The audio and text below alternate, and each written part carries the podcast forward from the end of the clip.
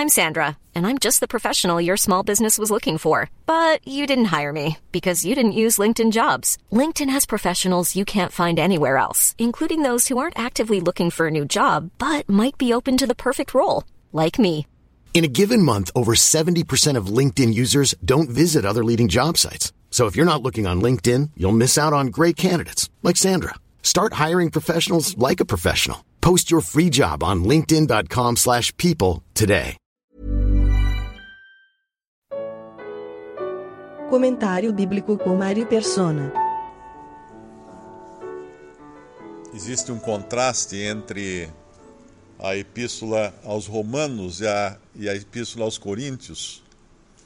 E a gente vê tanto nesse, nesses versículos finais de Romanos, quanto nos versículos iniciais de Romanos, quando comparados com o teor da, das duas epístolas enviadas a Corinto, que na verdade uh, são as não são exatamente a, a primeira e segunda Coríntios, porque a primeira a Coríntios é aquela que Paulo cita que ele já tinha escrito uma carta para eles. Então, se tivesse só só aquela, então seria a primeira. Uh, então, a primeira, primeira Coríntios que nós temos é uma carta que foi posterior a uma que Paulo já tinha escrito aos Coríntios. Mas na, na carta aos Romanos, ele começa lá no capítulo 1, versículo 8, dizendo assim: Primeiramente dou graças ao meu Deus por Jesus Cristo, acerca de vós todos, porque em todo o mundo é anunciada a vossa fé. Então eles tinham, eles, eles estavam sendo referência para os irmãos em todo o mundo. A fé dos irmãos ali em Roma era uma referência para irmãos em todo o mundo. E quando ele termina agora a sua epístola no capítulo 16, ele faz esse contraste uh, quando ele fala lá no versículo 17. E rogo-vos, irmãos, que noteis os que promovem dissensões e escândalos contra a doutrina que aprendestes, desviai-vos deles, porque os tais não servem a nosso Senhor Jesus Cristo, mas ao seu ventre. E com palavras, palavras suaves, uh, suaves palavras e lisonjas, enganam o coração dos simples. Quanto à vossa obediência, ela é conhecida de todos. Comprazo-me, pois, em vós, e quero que sejais sábios no bem, mas simples, simples no mal. Então ele traça um, um outro contraste aqui, mais uma vez, agora entre aqueles indivíduos que causavam dissensões e escândalos e que serviam o próprio ventre, ou seja, eram pessoas que provavelmente não eram nem, nem realmente convertidas, mas que tinham por objetivo apenas satisfazer a sua própria vontade, sua, seus próprios instintos, seus próprios desejos carnais. E, e eles, em, em contrapartida, no versículo 19, quanto à vossa obediência, ela é conhecida de todos. Comprazo-me, pois, em vós. Tenho prazer em vós. Tenho prazer em vós. Uh, o que, é, o, qual a consequência dessa, desse diferente caráter das duas assembleias? Bom, é fácil notar que em Romanos, Paulo vai tratar do Evangelho de Deus, vai explicar o Evangelho, vai levar uh, os corações dos romanos a doutrinas bastante profundas acerca de Cristo, da salvação, da justificação pela fé, e nós ganhamos muito com isso. Nas epístolas aos Coríntios, nós também ganhamos muito com elas, porém, uh, de outra maneira. Porque ali, ao invés dele se aprofundar em doutrinas, ele vai corrigir erros porque eles estavam com tanto problema uh, em Corinto que eu não sei, eu acho que é a carta que mais, é a assembleia que mais tem problemas, de, todas, de todos os tipos. E aí nós vemos esse contraste muito grande entre as duas assembleias, as duas igrejas. Porque Corinto, assim como Roma, era uma cidade pagã, uma cidade gentia. Uh, assim como os romanos, os coríntios também eram, tinham sido idólatras originalmente, não eram judeus, não tinham sido instruídos na lei, ou na, nos profetas, ou nas tradições judaicas, eram gentios. Eles vieram com o HD não, não, não digo limpo, mas com um monte de sujeira que precisou primeiro ser formatado para aprender todas as coisas a, a, a, respeito de Deus, de Cristo e tudo mais. Nós vemos essas diferenças em Atos, quando o apóstolo Paulo evangelizava, ah, em alguns lugares ele ia à sinagoga pregar e o discurso dele na sinagoga era um. Ele partia de um ponto onde as pessoas já conheciam a Deus, pelo menos intelectualmente, já sabiam dos sacrifícios, já sabiam que viria um Messias, que viria um uh, que seria o Cristo. Então Paulo não precisava começar do zero.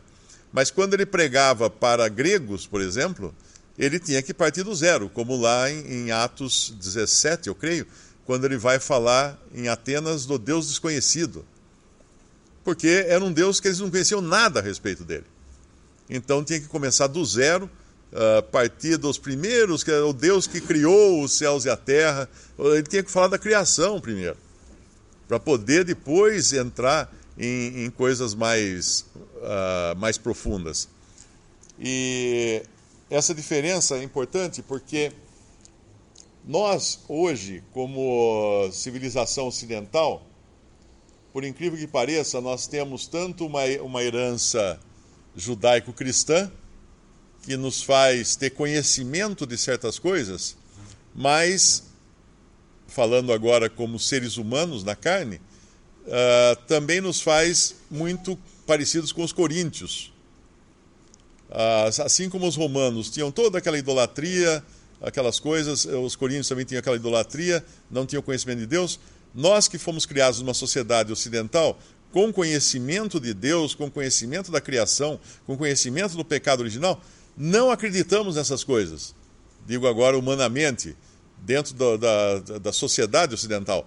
Porque se você for a qualquer universidade hoje falar que você crê num Deus que criou todas as coisas, vão dar risada de você mesmo que seja na, na Pontifícia Universidade Católica de Campinas, que é uma universidade uh, mantida por meios por uma organização cristã católica, ou se você for falar isso no Mackenzie, que é uma universidade mantida por uma organização cristã protestante. Então, mesmo nesses lugares que seriam o, o ápice do conhecimento secular, uh, mas que tem uma tradição cristã, ah, o cristianismo não vai ser aceito, não vai ser popular. Então nós temos essa, apesar desta origem ou desta, desta carga cultural uh, judaico-cristã, nós temos uma carga que é muito forte hoje, que é a carga pagã, que é a cultura pagã. E é muito simples a gente perceber isso quando nós entramos na carta aos Coríntios. Uh, e se nós somos em, em, eu acho que é Atos, capítulo 18, versículo 11. E ficou ali um ano e seis meses. Esse foi o começo do trabalho de Paulo em Corinto. Atos capítulo 18, versículo 11. Ah, ensinando entre eles a palavra de Deus. Aí no versículo 12.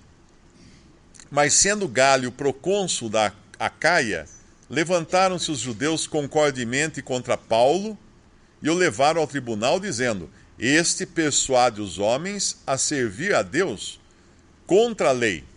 Contra a lei. Os judeus aqui, eles a, a, perseguiam por causa da lei dos judeus. Mas, obviamente, eles estavam numa cidade que era, uh, que era pagã, e no versículo 13, no versículo 14, querendo Paulo abrir a boca, disse Galho aos judeus: Se houvesse aos judeus algum agravo ou crime enorme, com razão vos sofreria. Mas se a questão é de palavras e de nomes e da lei que há entre vós, ah, uh, vede-o vós, vós mesmos, porque eu não quero ser juiz dessas coisas. Expulsou-os do tribunal. Então aqui a gente percebe que não havia dentro da cultura grega nenhum compromisso com aquelas coisas que tinham vindo da, da cultura hebraico, hebraica, que uh, incluía a lei e todos os preceitos e todos os preceitos morais também da, do Antigo Testamento eles eram totalmente indiferentes a essas coisas. Então, como eu disse, era uma sociedade com o HD que não tinha nada gravado uh, relacionado a Deus, a Sua palavra, a criação e tudo mais. Um exercício interessante para nós fazermos quando nós lemos 1 Coríntios é tentar comparar aquela sociedade à nossa atual. Hoje nós vivemos num mundo bastante estranho, principalmente com toda a questão do politicamente correto, não é? Onde cada um pode fazer o que quer desde que não atrapalhe o outro, só que esse atrapalhe o outro acaba sendo ditado por normas que nem sempre são uh, cristãs na sua origem. Uh, eu me lembro, não faz muito tempo, um, uma família de romenos vivendo, eu acho que na Noruega. Os seus filhos, eu acho que eram quatro ou cinco filhos pequenos, foram tirados da, do casal com a alegação de que eles estariam torturando as crianças por fazer com que elas decorassem versículos da Bíblia, por dar uma educação bíblica. E aí teve uma grita tão grande na imprensa e tudo mais que a, a lei acabou voltando atrás. Porque existem leis bastante rigorosas nos países mais desenvolvidos do mundo com respeito que, que acabam sendo interpretadas de, de maneira a combater o cristianismo. Se você criar o seu filho na demonstração do Senhor, com a disciplina que é exigida na Bíblia, hoje, em alguns países, você pode ser preso. Por exemplo, você disciplinar uma criança, você pode ser preso. Se você fizer isso e alguém gravar em vídeo, você vai para a cadeia. Teve uma irmã uma vez nos Estados Unidos, ela, porque lá, lá isso é, também é assim, dependendo do estado, as leis, as leis são estaduais. Mas ela falou uma frase que eu achei muito interessante. Ela falou assim: Eu prefiro eu ir para a cadeia do que meu filho, quando crescer. Então é, é, importante entender que nós estamos numa sociedade que cada vez se aproxima mais da sociedade grega, de Corinto. Se nós, se nós olharmos, por exemplo, os coríntios, eles, eles tinham suas várias filosofias. E cada filosofia tinha um grupo de seguidores. E eles gostavam de debater entre eles as filosofias, mas tipo assim, ó, você segue a sua, eu sigo a minha. Se a sua te faz bem, então tá bom. Se a minha me faz bem, então não se intrometa na minha. E basicamente esse é um princípio também hoje que nós encontramos na sociedade moderna, principalmente ocidental. Eles tinham o Facebook deles, lá, em, lá em, na, na Grécia, principalmente em Atenas. Se a gente vai lá em, em Atos capítulo 17, Atos 17. Ah, desculpe, não, não é, não é essa passagem. É uma que fala que uh, ninguém fazia outra coisa senão a querer saber de novidades. Ah, é no 17 mesmo, né? Atos 17, versículo 21. Isso. Pois todos os atenienses e estrangeiros residentes de nenhuma outra coisa se ocupavam senão de dizer e ouvir alguma novidade. Será que isso parece uh, parece uh, familiar a nós hoje? Nós sabemos que isso existia uh, an anos atrás, assim, entre vizinhos, entre parentes, os fuxicos entre dentro de uma pequena cidade, mas hoje isso tomou conta de toda a sociedade. Então, todo mundo interessado em todo mundo, todo mundo interessado no que o outro faz. E quando nós continuamos aqui mesmo em Atos 17, nós vemos outra característica que é também essencialmente do mundo ocidental moderno. E estando Paulo no meio do Areópago, não só ocidental, mas em geral, disse: Varões atenienses, em tudo vos vejo um tanto supersticiosos. Porque passando eu e vendo os vossos santuários, achei também o altar em que estava escrito ao Deus desconhecido. Esse, pois, que vós honrais não o conhecendo, é o que eu vos anuncio. Na realidade, os gregos tinham tantos deuses para tantas situações e tantos gostos diferentes, que quando alguém tinha alguma ideia que não se encaixava, criava-se um novo Deus para aquela pessoa, para aquela ideia. E, e, eles tinham tanto medo, eram tão supersticiosos, que eles acabavam fazendo ofertas para todo tipo de ídolo. Só que eles tinham medo de, de errar e esquecer algum, que um que eles não conheciam, então eles fizeram também um altar ao Deus desconhecido, porque assim era tipo um coringa, né? Que eles oferecendo ali uh, sacrifícios, eles acabavam abrangendo os deuses que não estavam na, na coleção que eles tinham. E hoje o mundo é basicamente isso: superstição. Você vai na, na, no, na cristandade hoje, o que mais existe é superstição. Você vai na, no catolicismo é superstição. Você vai no protestantismo, principalmente nesse uh, neoprotestantismo, uh, evangelicalismo, pentecostalismo, é pura superstição. Pessoas uh, tendo, tendo amuletos, tendo objetos, uh, achando que dá sorte, que tira mal olhado e tudo mais. Isso é a sociedade que nós vivemos hoje, que invadiu inclusive a cristandade. Uma outra coisa que tinha Corinto era a, a opulência. Tem um versículo em 2 Coríntios que Paulo fala: Já estáis ricos, sem nós reinais. Eles eram efetivamente uma sociedade rica. Corinto era uma cidade comercial, era uma, uma cidade rica. E os coríntios eram ricos. Eles estavam, eles eram privilegiados. Mas por isso mesmo, eles também eram soberbos e orgulhosos. Aquele mesmo Paulo que havia levado o evangelho para eles, eles não aceitavam o ensino de Paulo. Sem nós reinais, Paulo fala isso em 2 Coríntios 12. Ah, perdão, é 1 Coríntios capítulo 4, versículo 8. Já estáis fartos, já estáis ricos, sem nós reinais. Prover a Deus reinasses para que também nós reinemos convosco. O versículo anterior, eh, Paulo fala: Porque quem te diferença e que tens tu que não tens recebido, e se recebeste, por que te glorias, como se não houvera recebido? São duas coisas diferentes. O versículo 7, ele está falando das coisas de Deus.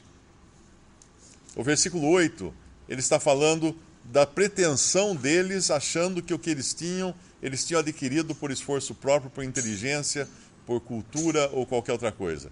Porque o versículo 7 fala: quem te diferencia? Quem, quem torna você diferente?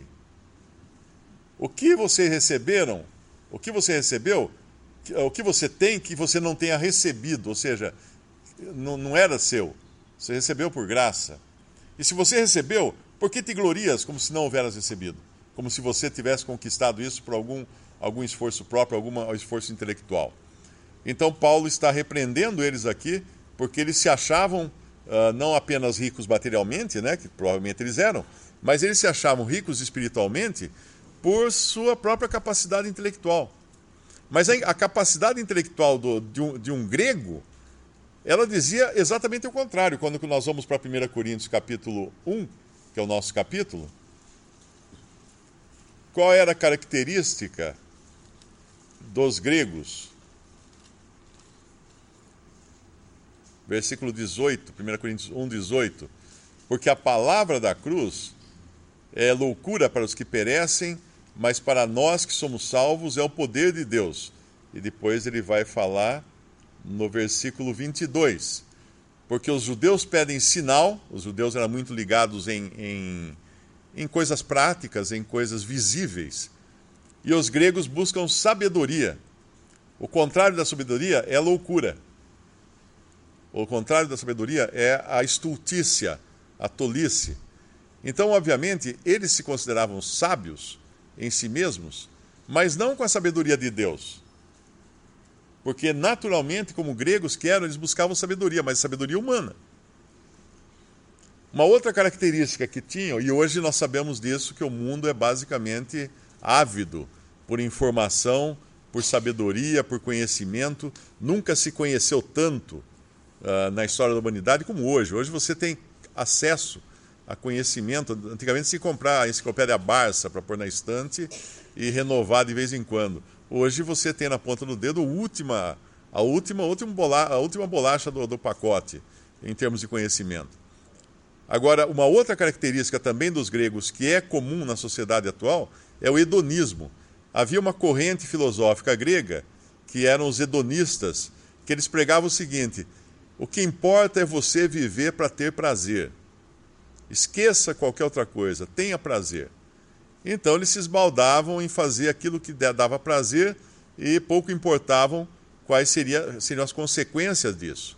Uh, tem, tinha outras correntes filosóficas também, Paulo cita ao menos duas ou duas ou três no livro de Atos, mas uh, mais uma característica também dos gregos, e Paulo acaba utilizando até mesmo essa característica cultural dos gregos para um dos exemplos que ele dá na sua carta aos Coríntios, que era a competitividade. É só nós pensarmos de onde, vem as, de onde vieram as Olimpíadas. As Olimpíadas vieram da Grécia, obviamente.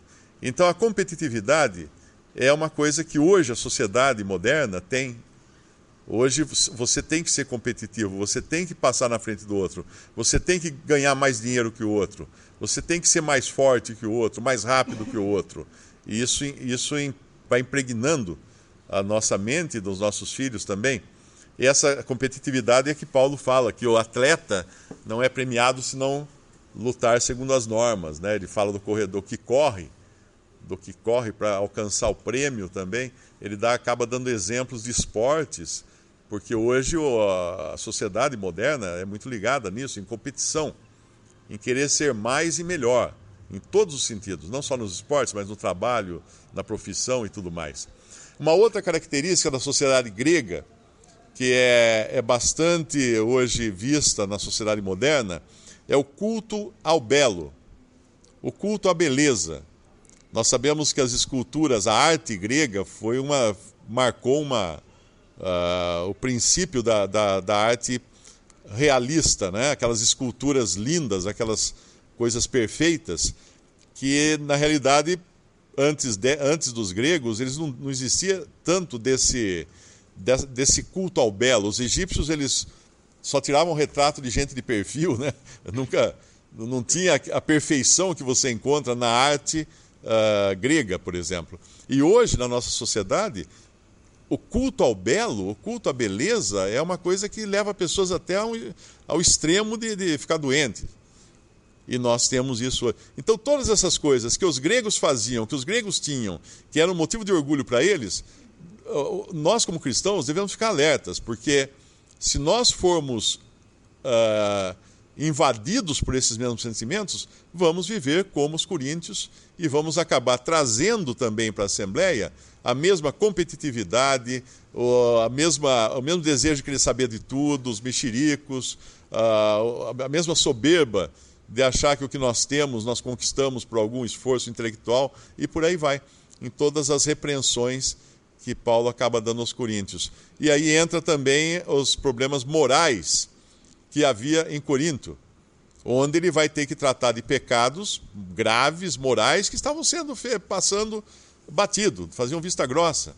Ele vai ter que falar do matrimônio, ele vai ter que falar uh, da da, do casamento, ele vai citar várias coisas, que a idolatria, eh, todas as coisas hoje que nós vemos permeadas dentro da cristandade, que acabou se tornando uma grande igreja de Corinto hoje.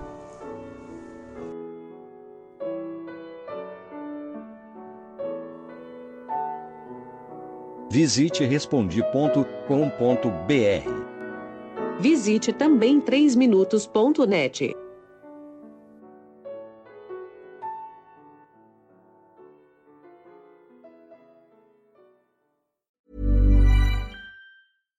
Deserves the best, and there's no better place to shop for Mother's Day than Whole Foods Market. They're your destination for unbeatable savings, from premium gifts to show-stopping flowers and irresistible desserts. Start by saving 33% with Prime on all body care and candles. Then get a 15-stem bunch of tulips for just $9.99 each with Prime. Round out Mom's menu with festive rosé, irresistible berry chantilly cake, and more special treats. Come celebrate Mother's Day at Whole Foods Market.